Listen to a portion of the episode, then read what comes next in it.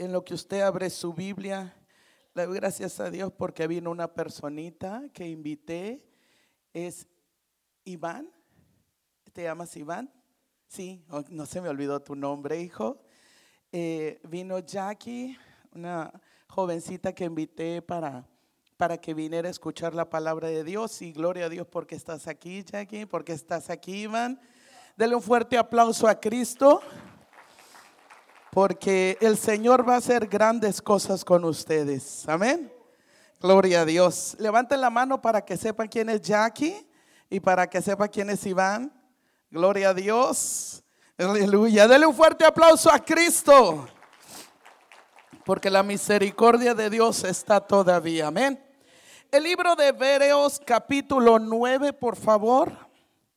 Hebreos capítulo 9. Vamos a leerlo para la gloria del Señor. Bendito sea el nombre del Señor. Cuando lo tenga, indique un fuerte amén.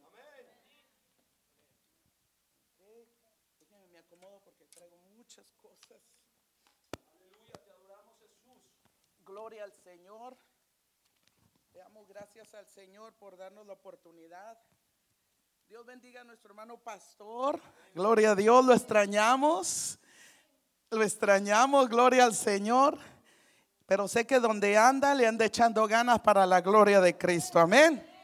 Gloria a Dios. Hebreos capítulo 9, versículo 12 al versículo 14. Amén. ¿Lo tiene mi hermano? Dice la escritura. Y no por sangre de machos cabríos ni de becerros, sino por su propia sangre entró una vez para siempre en el lugar santísimo, habiendo obtenido eterna redención. Versículo 13. Porque si la sangre de los toros y de los machos cabríos y las cenizas de la becerra rociadas a los inmundos santifican para la purificación de la carne, ¿cuánto más? Versículo 14 cuanto más la sangre de Cristo, el cual mediante el Espíritu Eterno se ofreció a sí mismo sin mancha a Dios, limpiará vuestras conciencias de obras muertas para que sirváis al Dios vivo. A su nombre. Puede darle un fuerte aplauso al Rey de Reyes y tome su asiento, por favor. Quisiera ponerle tema a, este, a esta palabra. Y el tema es algo un poco raro, un poco curioso. Ah, quizás le va a dar risa, pero así me vino a mi mente y a mi corazón. El tema es pulgar o migajas. Pulgar o migajas. Desde el tiempo antiguo, desde la antigüedad, Dios siempre ha tenido un propósito para el hombre de dos maneras, de dos formas. Para dos cosas Dios quiere al hombre. Para bendecirlo, para utilizarlo. Y cuando el hombre de Dios o la mujer de Dios es utilizado, automáticamente es bendecido. Porque servir a Dios es una bendición a su nombre. Así que desde el tiempo antiguo, Dios ha buscado al hombre de una manera desesperante. Si sabría usted que el primer evangelista no fue Billy Graham o tantos ah, evangelistas que se ha escuchado, tampoco fue G.J. Ávila o el más grande, no fue G.J. Ávila o Jimmy Swagger, no el más grande evangelista que se ha escuchado o el primer evangelista que se ha escuchado es Jehová de los ejércitos. Porque desde el huerto del Edén, cuando el hombre había pecado, el primero que se escuchó para hablar al hombre y traerlo a reconciliación con él fue Jehová donde le dijo, ¿dónde estás tú? Dios no lo quería para tener una confrontación con él, para decirle, tú pecaste, tú me desobedeciste, tú hiciste mal. No, no. Dios quería hablar con él para que el hombre, en este caso Adán, se arrepintiera y le dijera, Señor, en vez de decirle, la mujer que me diste, no, no, no, Señor, perdóname. Señor, ten misericordia. Hasta el sol de hoy, Dios está buscando hombres y mujeres que digan, Señor, perdóname, te necesito, no puedo vivir sin ti. A su nombre. Pero como hay un Dios que busca tu vida para bendecirla, hay un diablo que busca tu vida para destruirla. La Biblia dice que cuando estaba eh, eh, Adán en el huerto, estaba también la serpiente antigua, que cuando se dio cuenta, porque oiga, al, al diablo le gusta el poder, le gusta la autoridad. Cuando se dio cuenta que el hombre tenía la autoridad porque Dios le dijo, tú vas a señorear sobre todo lo que está, dijo, oh, eso, lo que tiene Adán, lo quiero para mí. El diablo ya había tratado de agarrar la autoridad o el poder que Dios tenía en el cielo. Por eso cuando hizo la revolución en el cielo, Dios le dijo, ah, ah, aquí no me vengas con esas cosas, chiquito. Y lo mandó, dice la escritura, que lo aventó, lo lanzó y como rayo cayó hasta la tierra. Él siempre ha querido autoridad y siempre ha querido el poder. Pero Jesús le ha quitado toda la autoridad. La escritura dice que cuando Jesús, bueno, cuando Adán estaba, perdió todo porque desobedeció. El primer Adán perdió toda la autoridad, así que el diablo la tomó. No se la robó, Adán se la entregó, la tenía. Pero el segundo Adán, que es Cristo Jesús, a su nombre, es Cristo Jesús, el que murió en la cruz del Calvario, el que derramó su sangre, el que resucitó, el que está sentado en el trono. Oiga hermano, la escritura dice, toda potestad, dice en el libro de Mateo capítulo 28, toda potestad me dada en el cielo, en la tierra y en todo lugar. Todo, todo, todo, incluyendo al diablo, incluyendo a los demonios, incluyendo a todas las potestades.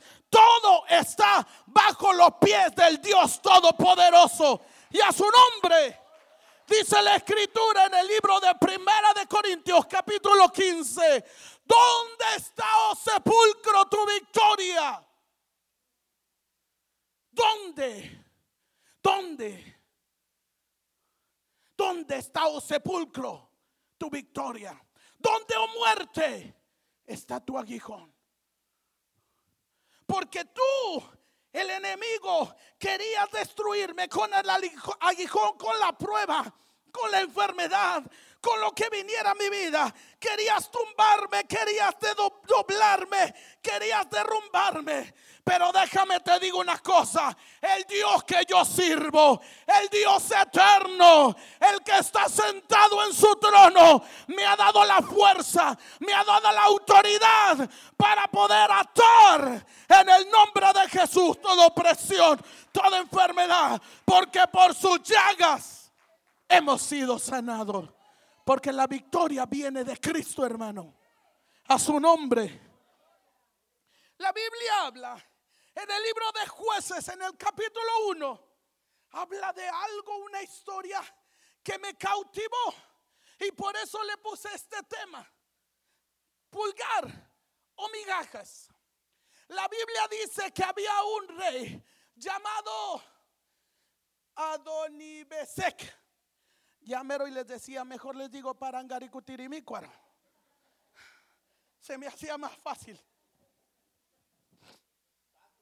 Pero este hombre, Adonibesek, era un rey que había agarrado a 70 reyes del pueblo de Israel. Había agarrado 70 reyes y les había cortado el dedo pulgar de la mano derecha y el dedo pulgar del pie derecho.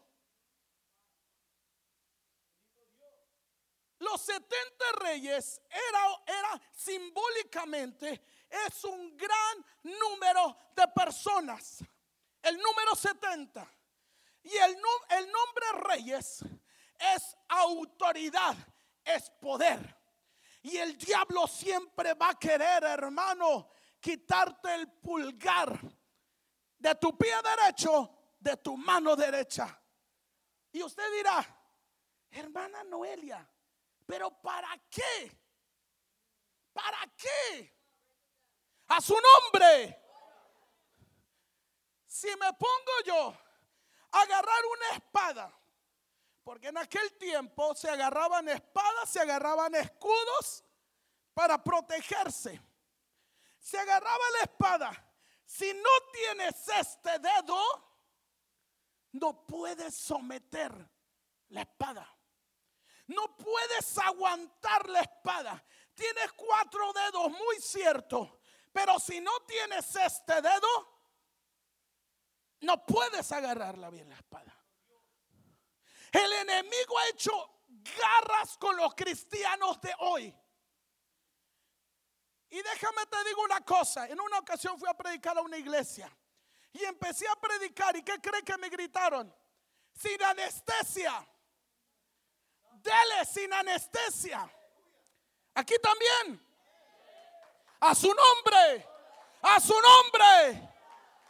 Aún en este tiempo hay cristianos guachi Cristianos hermanos que en vez de buscar a Dios, en vez de depender de Dios, están jugando con el Evangelio. Están, hermano, engañando. ¿A quién quieres engañar? Porque ni a ti mismo te engañas. El cristianismo, eres cristiano o no eres cristiano. No seas medias tachas. ¿Por qué? Porque hay un Dios en los cielos que ve todo lo que tú haces, que ve todo lo que yo hago. Si yo hablo malas palabras, a lo mejor las hago escondidas, pero el Dios de dioses no tiene oídos sordos. Él escucha lo que yo hablo a su nombre. A su nombre. A su nombre. Este dedo es un... Eh, si le digo a mi esposo ahorita, amor, pasa a tocar la guitarra, pero no utilices este dedo, utiliza nada más estos. No va a poder. Este se ve muy insignificante. Se ve como que no se utiliza. Pero si no tienes este dedo, no puedes sostenerlo en la parte de atrás para poder tocar la guitarra, el bajo, lo que sea. Es indispensable, no hay apoyo, gracias hermana. Y simbólicamente, este dedo es la oración, es la consagración. La Biblia dice en el libro de Levíticos capítulo 8, nos habla que había un hombre llamado Moisés que le dijo a Aarón y a sus hijos, vengan para acá. Voy a consagrarlos. La escritura dice que mataron un becerro, el becerro de la consagración, y lo pusieron ahí. Cuando estaban ahí, hermanos, eh, Moisés les puso al sacerdote una seña en la oreja derecha una seña en el pulgar derecho y una seña con sangre igual en el dedo gordo del pie. ¿Para qué? Era muy importante. Si en aquel tiempo, mi hermano de mi vida, la sangre de un cordero era algo especial, era un cordero sin mancha y sin arruga, sin mancha y sin, o sea que era limpiecito ese cordero nuevecito ese cordero. Nadie lo había tocado, no, estaban enterito. no tenía ningún defecto y era para ofrecérselo a Jehová con más. Si la sangre de ese animalito hermoso tenía un valor de gran precio, imagínate la sangre del Cordero Santo de Dios que murió en la cruz del Calvario por amor a ti y por amor a mí. ¿Cuánto precio tiene esa sangre? A su nombre. La Biblia dice que a le cortó a 70 reyes. Los dejó mutilados. No podían, seguían viviendo, pero no podían ser guerreros ya. Porque ya quedaban, entre comillas, inútiles. Muchas veces el diablo ataca nuestras vidas y nos va acabando poco a poco nos va quitando el pulgar y nos vamos debilitando. Venimos a la iglesia, sí. Cantamos, sí. Predicamos, sí. Pero nos falta lo más importante, la presencia de Dios, hermano. La unción de Dios, la gloria de Dios en nuestras vidas, hermano. Decía nuestro hermano Gigi Ávila, es importante la oración en el cristiano. Es el palpitar del corazón del ser cristiano. Hay un dicho por ahí. El que no ayuna, el diablo se lo desayuna. Y el que no ora, el diablo se lo devora. Y a su nombre. Ese es un dicho, ese no viene en la Biblia. No voy a pensar. La Biblia dice, a su nombre cuando este rey mutila a los, a los reyes, ya para ese tiempo Josué ya se había muerto. Ahorita decían, una de mis hermanas decía, hermana, o de mis hermanos, no recuerdo bien, decía, hermana, siempre que vienen, su familia es una bendición para nosotros. Para mí es un gozo escuchar eso, hermano. Para mí es un gozo. ¿Por qué? Porque no es tan fácil, se lo digo delante de Dios y haciendo referencia a lo que dijo mi hermana aquí. Hermanas, nosotros somos las maestras de nuestros hijos. Ah, para mí como madre no fue tan fácil como, wow, fácil llevo a mis hijos a la iglesia. Hubo un trayecto, una disciplina, como le está pasando mi hija ahora con sus hijos. Hay un proceso, hermano.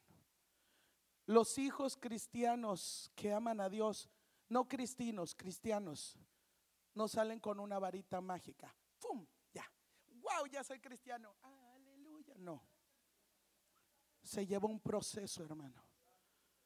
Y nosotros como padres, y ahora que va a ser de madres, si tú no vienes a aprender, no vas a poder enseñar.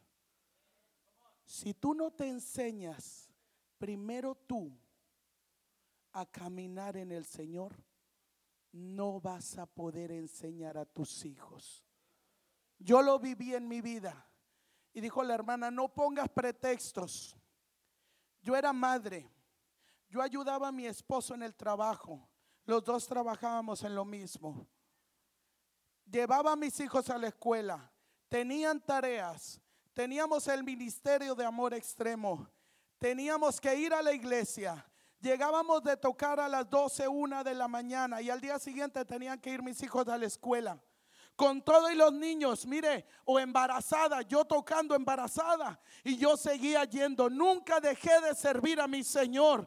Bien gorda yo estaba, pero ahí estaba yo con los otros niños y gorda y alabando a Dios con todo el corazón. Y todavía cantando y todavía cargando el equipo. Aquí usted nomás viene y se sienta. Aquí usted nomás viene y escucha. Usted aquí nomás viene y aplaude. Y todavía dice, no quiero ir a la iglesia. Hágale te están hablando a su nombre. tiene todas las de ganar, mi hermano, mi hermana. Viene en carro, no viene en camión, no viene a pie. Cuando yo empecé teníamos que caminar horas para poder ir a la iglesia porque no teníamos dinero para poder pagar el camión, para poder ir al culto. Ahora tengo carro, ahora nada más le prendo y voy al culto y todavía así. A su nombre. Cuando llegamos a la iglesia, Nomás mi mamá llevaba un trapito y nos limpiaba los zapatos porque llegaban bien tierrosos. Pero aprendí a amar a Dios en tierra de indios. Y eso me ayudó. Veía a mi papá y a mi mamá servir a Dios humildemente. Pero los vi. Y mi papá no es un predicador. Mi papá habla de Cristo, se pone y le encanta compartir la palabra, pero no es un evangelista. Pero te voy a decir una cosa, para mí es el mayor ejemplo de tenacidad. Para mí es el mayor ejemplo porque ha amado a Dios cuando se puede y aún cuando no se puede. Él ha aprendido cuando hay pruebas y cuando no hay pruebas, ha aprendido a amar a Dios. A su nombre. A su nombre. El diablo va a querer tumbarte, mi hermano, mi hermana. ¿Por qué? Porque sabe que tienes guerreros en proceso. Hay niños, hermano. Tú no sabes hasta dónde tu hijo, tu hija o tú vas a poder trabajar para el Señor. No lo sabes. ¿Tú crees que yo sabía que yo iba a predicar? O que iba a tocar y que mi descendencia lo iba a hacer también, ni por aquí me pasaba. Yo era una mujer extremadamente callada. Yo no sabía comunicarme con alguien, me daba temor hablar con alguien. Pero a Dios le plació, a Él se le antojó sacarme a mí y ponerme ahora aquí para decirte que Dios quiere usar tu vida, que el diablo quiere destruirte, el diablo quiere mutilarte, pero Dios ha venido a darte vida y vida en abundancia. Y a su nombre, si el diablo ha venido y te ha cortado algún dedo, hermano, tu pulgar, tu oración, el estar en la presencia. Eres cristiano, todavía sigues viniendo a la iglesia. Todavía cantas coro, pero ya no buscas la presencia de Dios. Oye, hermano, el diablo Adonibeque te está mutilando, pero ¿sabes qué? Se levanta un Judá, dice la escritura, una alabanza, se levanta Judá y significa alabanza. Nunca, mi hermano de mi vida, nunca puedes ir a la guerra sin alabanza. Si no empiezas a adorar a Dios con alabanza, estás empezando con el pie izquierdo. Pero si tú, cuando empiezas a orar, no empieces, Señor, te pido, por favor, ayúdame. No, no, no, no. Empieza, Señor, qué lindo eres tú, Señor. Mi alma alaba tu nombre, Señor. Eres el más hermoso, eres santo, eres bueno, eres mi Dios, eres mi Salvador, eres mi dueño, eres mi amado, eres lo más lindo, lo más hermoso que yo tengo. Cuando empiezas tú con esa arma que es la alabanza, ten por seguro que Simeón, o sea, la confirmación de tu victoria, va a estar contigo. Cuando se levantan estos dos tribus para pelear contra el rey Adonibequec, ¿qué crees que hacen? Le hacen lo mismo, lo mutilan.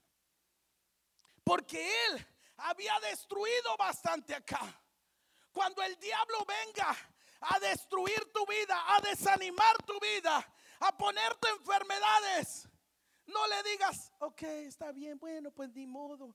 No, pues es que así pasa. No, si destruyó algo de tu familia, si te tocó algo de lo tuyo, córrele tras de él. Acaba con él. Mátalo en el nombre de Jesús. Destruyelo. Háganle como le hizo David. Móchale la cabeza al diablo. No dejes que vuelva a acabar contigo. Y cúbrete con la sangre poderosa del cordero. Y a su nombre. Había una hermana. Cuando yo estaba joven, que fue hace como la semana pasada, que dijo, decía, ay hermana Noelia, yo tengo tanto amor, tanto amor, que hasta amo al diablo. No dije what, porque no sabía inglés, ¿verdad? Dije, oh my God, no puede ser. Ah, no, tampoco sabía inglés, ¿verdad? Dije, no puede ser. el amor tuyo tiene que ser Jesucristo. Tu pasión tiene que ser Cristo. El mundo ya no tiene nada que ver con el mundo. Hay gente que dice, yo no me hago cristiana porque el ser cristiano es bien aburrido. Tengo más de 40 años de ser cristiana y no veo nada de aburrido aquí. Es más, si me analizo, si fuera el mundo, ah, cuando estaba joven, que fue la semana pasada, recuerden, ¿qué haría? Me iría con los amigos, ok, suponiendo que soy un, joven, me voy con los amigos, uh, compro unas chelas, fumo unas cervezas, para los que no saben la interpretación, unos cigarritos, unos de esos que, unos churritos. Yo nunca, es más, ni he fumado, nomás que como veo, vea. Pero oiga, ah, algo, algo tengo que hacer.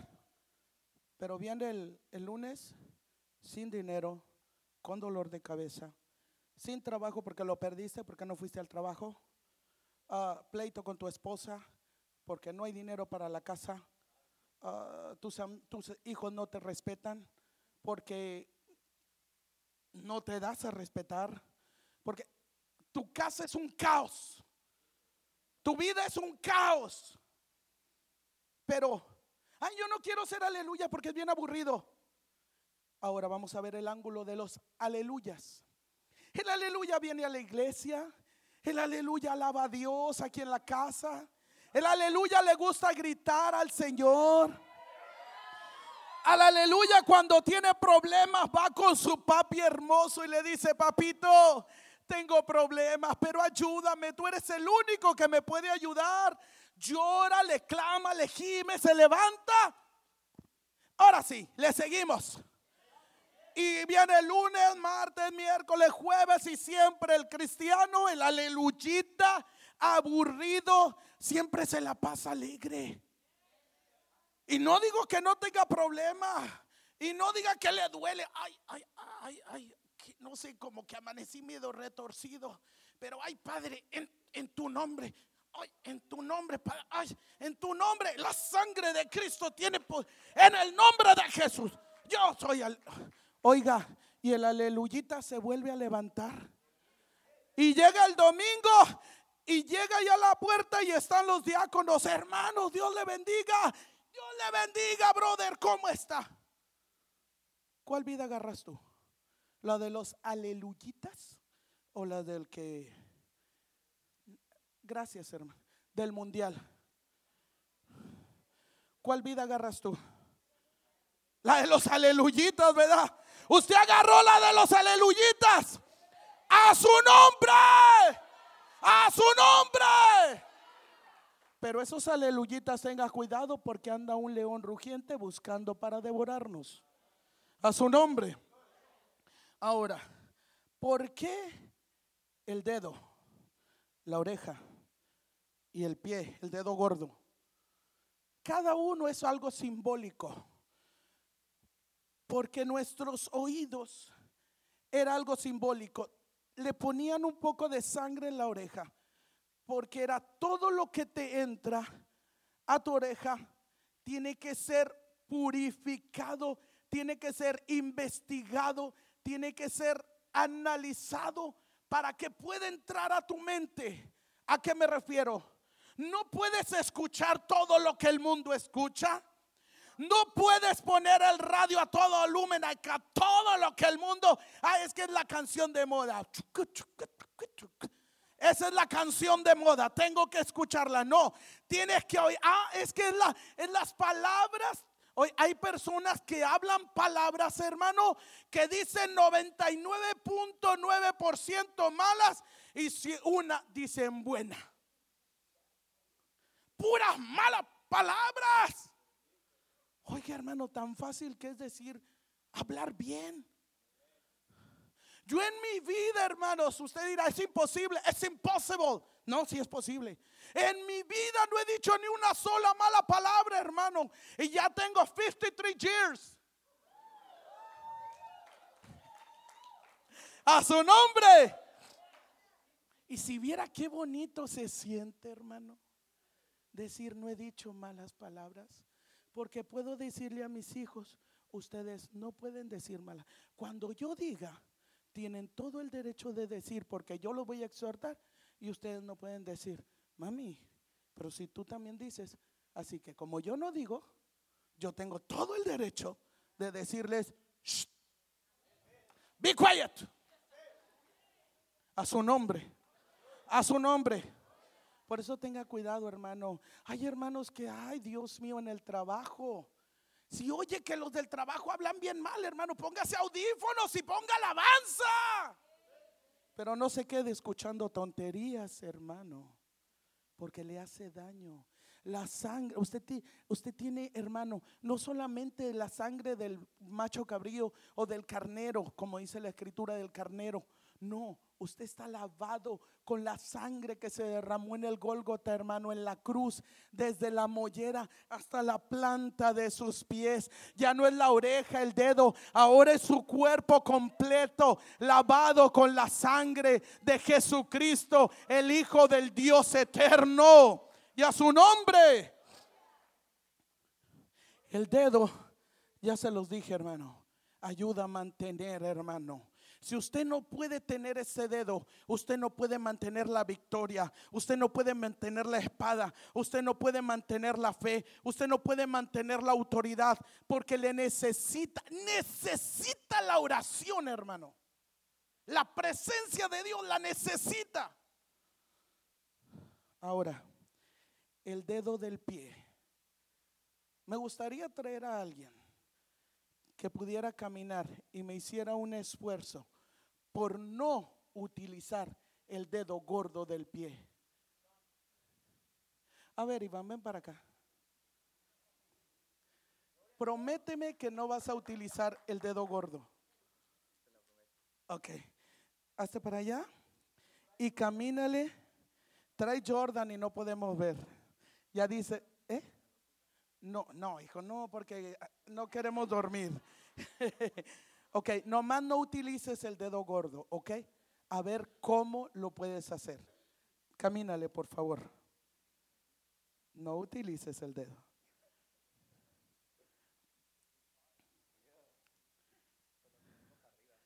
Ok, no está haciendo esfuerzo. Ok, pero puedes correr. No, caminas muy apenas. Eso es lo importante. ¿Por qué cree? Gracias, hijo, gracias.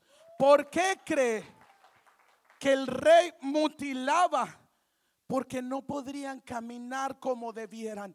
El diablo, hermano, te mutila hasta los pies. Por eso la escritura dice, lámpara es a mis pies. Qué importante, hermano, es que tengamos el equilibrio. El equilibrio, el primer dedo que pone fuerza de nuestros cinco dedos es el dedo gordo, hermano. Es el que mantiene el equilibrio. Si no tienes el equilibrio, hermano, no puedes caminar bien. No, mucho menos puedes correr.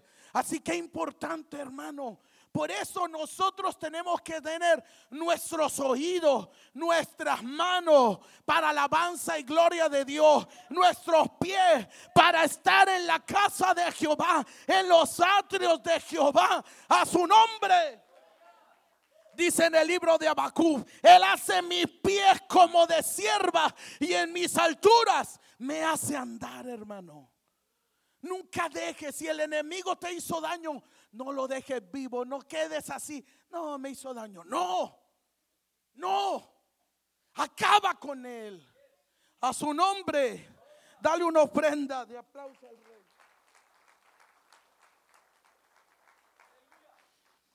Dios nunca, nunca te va a utilizar, hermano, si no estás en su presencia. Hace un tiempo, yo platicaba con una persona, hace un tiempo, yo platicaba con una persona y me dijo unas palabras que me tocaron mi corazón. Y me dijo, yo siento a Dios, no es necesario ir a la iglesia para sentir a Dios. Y yo le dije estas palabras, si no estás yendo a la iglesia y sientes a Dios, imagínate Imagínate cuando estés con Él. Cuando estés en su casa. Cuando estés en su presencia. Imagínate lo que Dios va a hacer contigo. Es la verdad, hermano. Si ahorita que tú y yo estamos en el Señor, mira, sí, sí voy a la iglesia. Ah, pero es muy difícil. Ah, pero sí, me gusta mucho cómo cantan, pero, ay, no, servir al Señor es un... Y aún así la misericordia de Dios no se ha cortado para tu casa. Imagínate cuando estés agarrado de su presencia. La Biblia habla de Samuel en Primera de Samuel capítulo 3 nos habla de este un jovencito, hermano. Qué importante es para Dios los jóvenes. Dice mi pastor, si a un niño le enseñan la escritura, ese niño crece, ese joven crece amando a Dios más que a su vida. Pero a un adulto querer meterle lo que es el Señor, ah, ¿cómo batallas? Porque ese hombre o esa mujer ya está curtida. Así soy, así me voy a morir. Verdad de Dios. Hasta ranchero no salen las cosas. Iñor y que vive el norte. A su no, a. A su nombre, dale una ofrenda de aplauso a Cristo. Aleluya. Pero nosotros, hermano, aquel hombre, bueno, aquel jovencito, la escritura dice que estaba cerquita del altar, servía al altar. Él siempre estaba pendiente que no faltara nada en el altar de Jehová. Amaba a Dios más que a su vida. Servía, ponía todo, acomodaba como todo debiera ser. Había un amor en ese niño. En ese niño que su mamá se lo había pedido a Jehová de los ejércitos. La madre era estéril, no podía tener hijos, no había posibilidades para que esta mujer tuviera hijo. Pero hay un Dios de gloria que lo imposible lo hace posible. La sangre que fue derramada, hermano, no solamente fue para redención, no solamente fue para salvación, fue también para santificación y por para milagro. La Biblia dice por sus llagas, la necesidad que tengas, no importa. Ana dijo, dame un hijo, Señor. Dame uno. No le pidió diez. No le pidió cinco. Le dijo, dame uno. Y ese uno lo voy a dedicar para ti.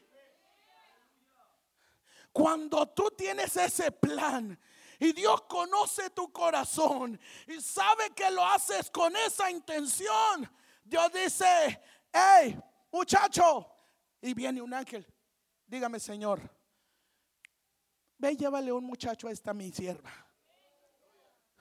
¿Cómo, Señor? Güero, negrito, chaparrito, ¿cómo? Así como son ellos, no me lo cambies el color, así como son ellos. Para que no haya problemas después. A su nombre. Y se lo mandó. Y ese hombre, llamado Samuel, fue guiado, servía a Dios, amaba a Dios de una manera, hermano, tremenda. Y respetaba de una manera tremenda al que lo cuidaba. En una ocasión estaba Samuel dormido después de haber estado ministrando en el altar. Y cuando estaba el muchachito muy a gusto, tranquilo, durmiendo, roncando, roncando, de repente oye una voz, Samuel.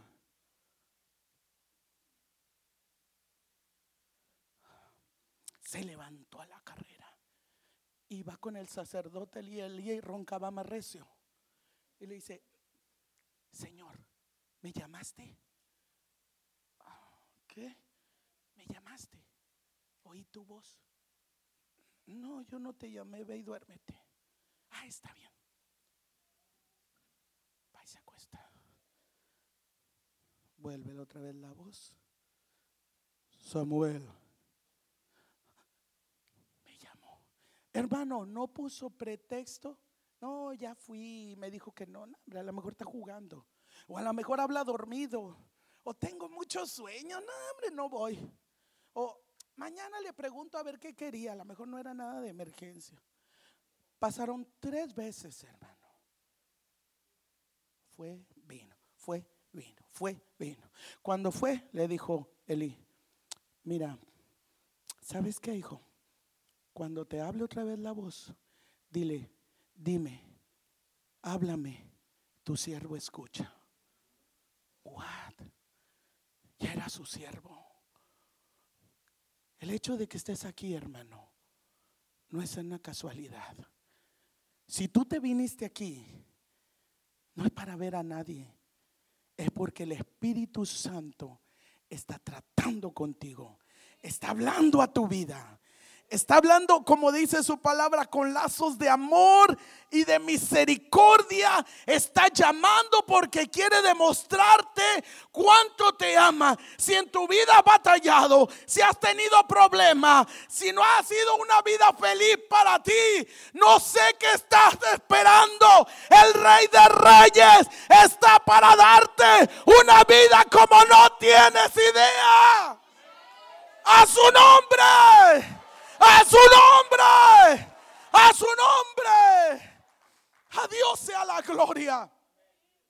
Este hombre, este llamado, este jovencito llamado Samuel, recibe el llamado. Oye, cuando empieza la voz, en las primeras tres veces le habló Samuel. Pero en la cuarta vez le habla Samuel, Samuel. La misericordia de Dios no es así. Es grande, como no tienes idea. Dice su palabra, no nos ha pagado conforme a nuestras iniquidades, ni conforme a nuestros pecados. La misericordia de Dios está extendida para que tú vengas a Él y te arrepientas. Y Samuel responde al llamado, habla Señor que tu siervo oye. Cuando hay una disposición, para Dios era importante Samuel como lo eres tú. Dejó su trono de gloria para venir a morir en la cruz y morir por ti. Quizá tú digas, nadie me ama, nadie da un cinco por mí. Muy cierto, en esta vida nadie da un cinco partido por la mitad por ti o por mí. Pero el Dios de dioses, el Rey de reyes, el Señor de señores, dejó su trono de gloria y se despojó, dice su palabra, se despojó a sí mismo, tomando forma de siervo, nacer en un pesebre no tenía necesidad de nacer ahí y nació en un pesebre. dio su vida en la cruz del Calvario, aguantó los azotes, aguantó la espina, la, la corona de espinas en su cabeza, solamente por amor.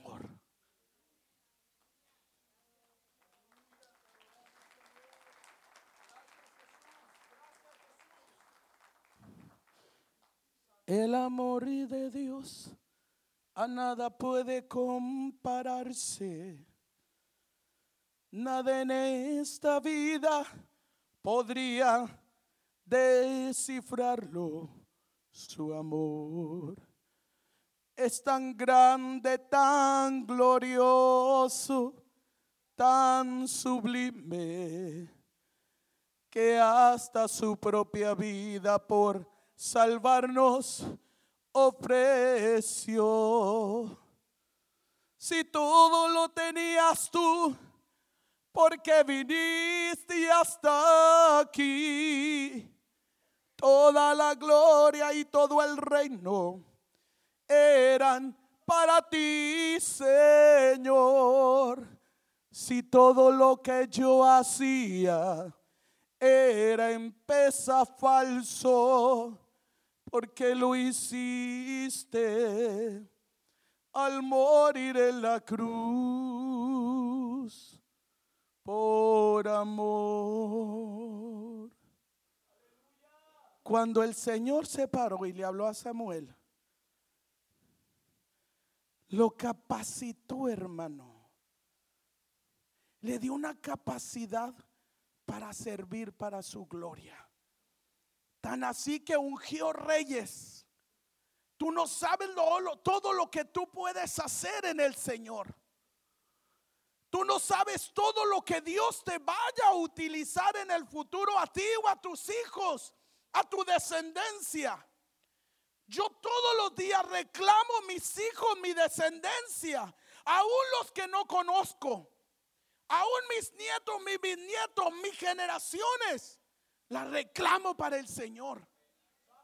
Digo, Señor, mientras yo te sirva, tú cumple tu palabra.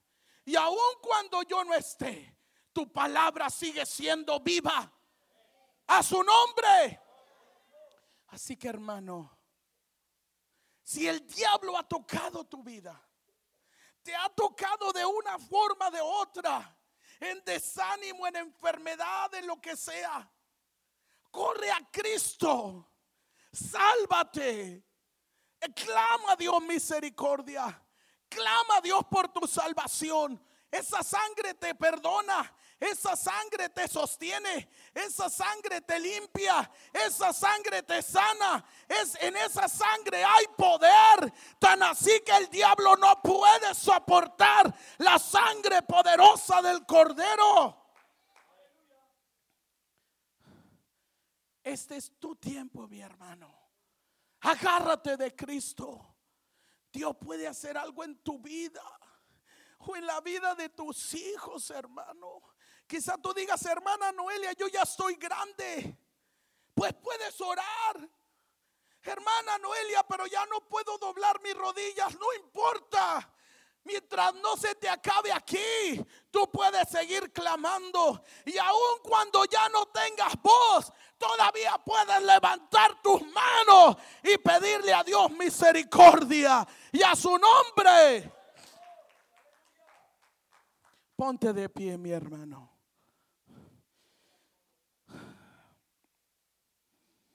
Samuel dio su vida hasta el último día de su vida para Dios. Dile, Señor, no permitas que mi vida espiritual decaiga. No permitas que yo me aparte de ti. Yo le he dicho siempre y lo recuerdo tanto que yo le dije, Señor, en mi oración, siempre le decía, hasta en mi última respirar, Señor, en mi último palpitar de corazón, déjame adorarte. Y cuando me enfermé de COVID, hermano, cuando no podía respirar, que mi respiración se bataba ya exageradamente, mi pulsación estaba muy bajo, peleaba yo por aire, para poder vivir. Convulsionaba porque el oxígeno no llegaba a mi cerebro. De hecho, mi cerebro está mal científicamente. Mi cerebro para, debe de tener para estar mal un 40% mal. ¿Y sabes cuánto está mal científicamente mi cerebro? 600%. No saben por qué mi cerebro no tiene tumores. No saben por qué no se me ha reventado la cabeza de adentro. No saben por qué todavía me acuerdo de muchas cosas. Si tú te fijaste, yo no leí nada casi de lo que tengo aquí. Todo lo tengo en mi cabeza. ¿Y sabes quién es? Es la mano misericordiosa de Dios que me permite servirle. Y así como a mí, Dios ha hecho un milagro tremendo conmigo. Que yo perdí la vida, yo me morí, yo me vi muerta. Y el Señor me permitió nuevamente la vida. Yo me morí de COVID, pero el Señor me dio, y si me dio vida a mí, permitió a mi hijo Suri restablecerse, casi muerto, y el Señor le dio otra vez, fortaleció su cuerpo. A mí me dio vida nuevamente. Mi hijo Junior, el mayor, se me murió en el vientre, y el Señor tuvo misericordia y le dio nueva vida. El Señor me ha permitido orar por gente, por una señora que estaba, eh, eh, había, había. Estábamos en una campaña en Monterrey. Ella quería que el evangelista orara por él. El evangelista estaba predicando. Yo la veo y le digo, señora, ¿qué le pasa? Ella venía llorando. Y me dice, señora, hermana, me duele mucho el vientre. A mí ya me había pasado con mi primer hijo. Y le dije, vamos a orar. Cuando empezamos a orar, a pedir a Dios misericordia, ese niño volvió a la vida. A los tres años vuelvo a ir otra vez a ese lugar, a una campaña nuevamente. Y me enseña, va conmigo esa señora. Yo ni me acordaba de ella. Va conmigo esa señora. Señora, ¿se acuerda de mí? Le digo, no.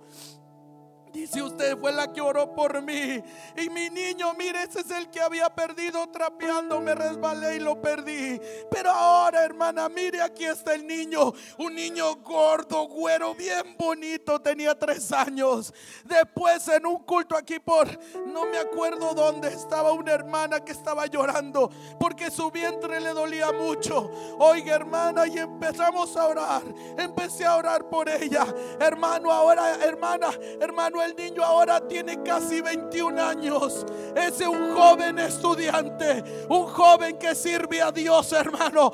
Dios sigue haciendo milagros. Dios sigue haciendo maravilla. No importa la enfermedad que tú tengas. El Dios que yo sirvo es grande, es poderoso. El Dios que tú sirves es todopoderoso. Y a su nombre. Antes de pasar, quisiera hacer las cosas bien, porque puedo decirte, pasa para que oremos, orar por tu enfermedad y que Dios toque tu vida y te sane. Pero dime una cosa, ¿quién llega con más confianza a la casa? ¿El hijo o el extraño? ¿Quién llega con más confianza a pedir algo a papá? El hijo o el extraño. El hijo entra y abre el refri. El hijo entra y agarra cosas del sartén. El hijo entra y lleva y se mete hasta el baño y a la recámara y hace el hijo. Por eso si tú necesitas algo, necesitas ser hijo. Y Jesús está aquí con los brazos extendidos a misericordia para ser tu papá para que tú seas su hijo. Dice Jesús, yo estoy a la puerta y llamo. Si alguno viene a mí, yo entraré a él y él conmigo.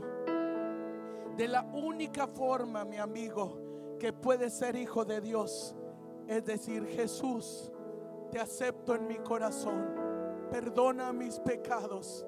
Lávame con tu sangre. Te acepto como mi Salvador y mi Señor. Y desde ese momento se hace una acta con la sangre de Cristo, donde dice que tú vienes a ser hijo de Dios. ¿A cuántos de ustedes? Yo lo hice a la edad de nueve años y hasta el sol de hoy. Y creo que nunca en mi vida me voy a arrepentir de haber tomado esta decisión.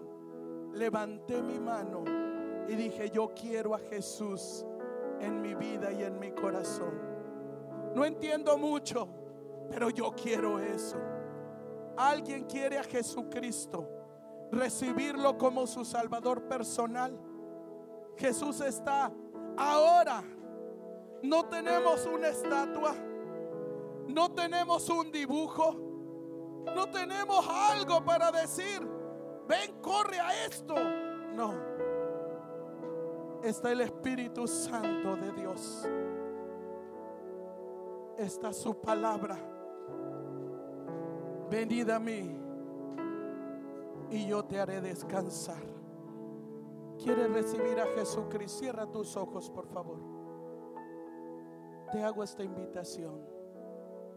¿Te gustaría? Y esto no es forzado. Esto es algo que tú quieras, pero piénsalo. Tu decisión depende de tu vida eterna. Si tú aceptas a Jesucristo, y vive su vida en Cristo, vas a ir al cielo.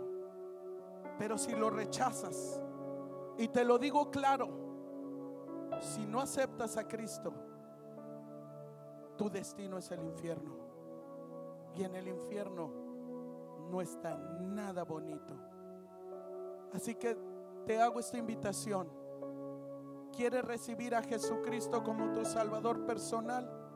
Levanta tu mano derecha Levanta tu mano derecha. La Biblia dice, el reino de los cielos se hace fuerte.